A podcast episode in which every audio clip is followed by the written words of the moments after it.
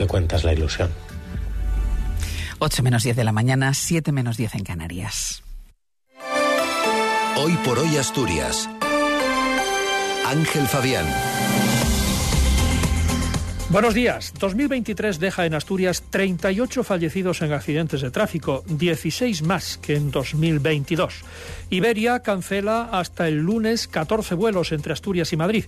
Siguen aumentando la gripe y la COVID y Salud advierte que aún no hemos alcanzado el pico. En cuanto al tiempo, pues está lloviendo a esta hora y tenemos 6 grados en Oviedo y en Cangas de Onisa, y 7 en Gijón y en Llanes, 8 en Avilés y en Luarca, 1 en Mieres y 3 en Langreo.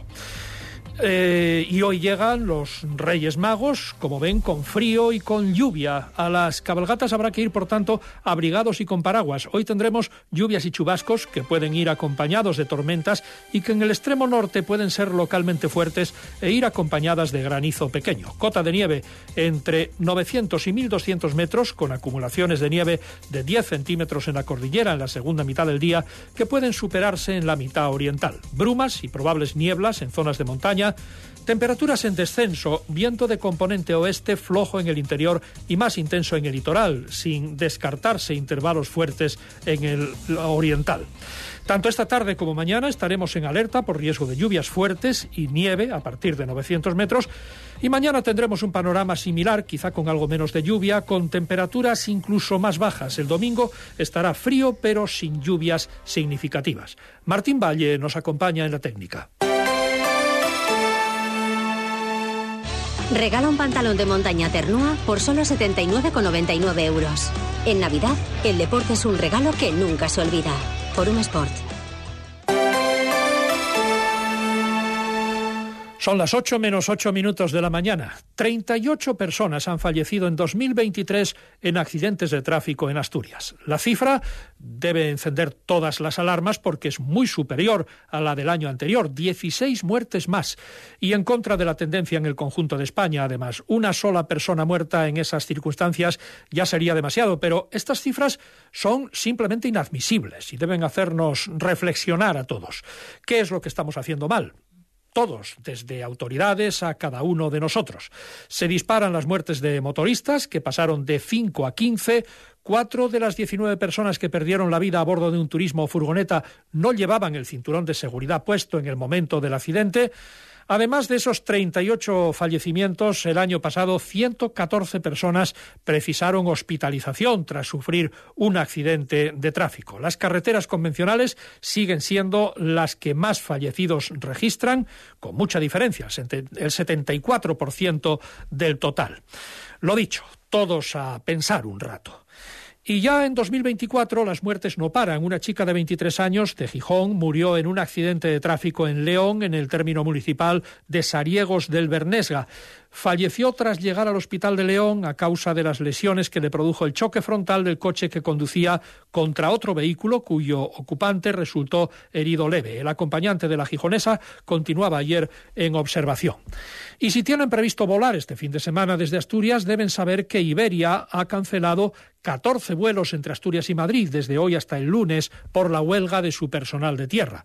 La compañía ha cancelado cuatro vuelos eh, de hoy, cuatro del sábado, cuatro del domingo y dos del lunes, según un listado que ha colgado en su página web y la suma de catarros, gripe y COVID está poniendo a prueba nuestro sistema sanitario. Las enfermeras que trabajan en primera línea lo perciben y señalan dónde está ahora lo más delicado y dónde está el riesgo de quiebra del sistema, en las urgencias. Belén García es la secretaria provincial en Asturias del Sindicato de Enfermería SATSE. Yo creo que estamos llegando al pico o nos falta poco al pico de todo lo que son los procesos y las infecciones respiratorias típicas de esta época, ¿no? No se han tenido todavía que suspender intervenciones ni, bueno, no hemos llegado, digamos, eh, a que esté colapsados. Lo que lo que más nos preocupa son los servicios de urgencias, que sí, tanto de eh, hospitalarias como de atención primaria, pues sí que están sufriendo, eh, bueno, un incremento de bastante elevado ¿no? de asistencia de personas con estos síntomas. En cualquier caso, el jefe del Servicio de Vigilancia Epidemiológica del Principado, Mario Margolles, asegura que el sistema sanitario está funcionando, que aún no se puede hablar de haber alcanzado el pico de casos de gripe y COVID y que, por tanto, no se puede hablar aún de regresión. El sistema está funcionando. Yo creo que un sistema donde ha habido un incremento de un 5% en la atención primaria, en el número de casos de ira grave, nunca colapsa con un 5% de incremento. Los sistemas están eh, diseñados para que aguanten incrementos muy superiores. No podemos hablar todavía de que ya estamos en regresión, pero aunque estemos en regresión, las incidencias serán altas. Es decir, durante dos o tres semanas, aunque estemos bajando, seguirá habiendo bastantes casos.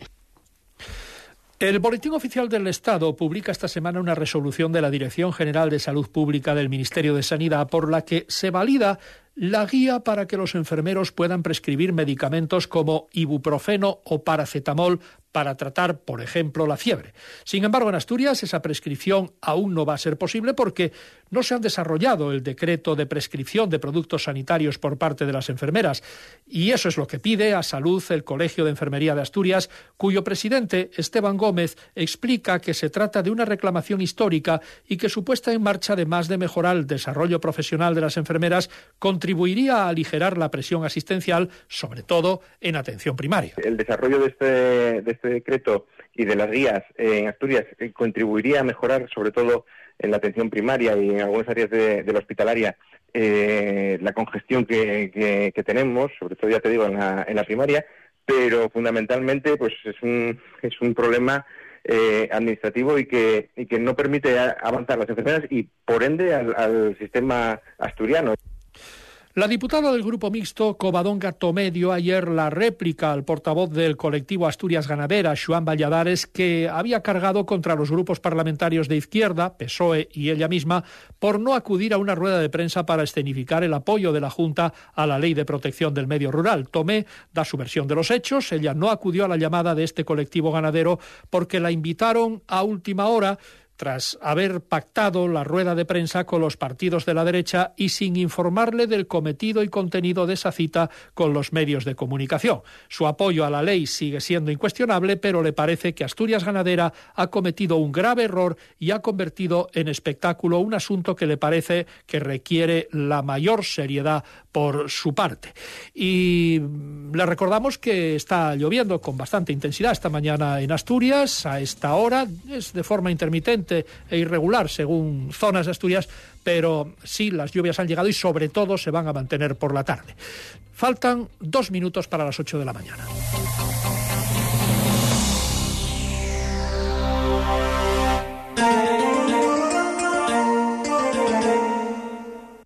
Ser Gijón.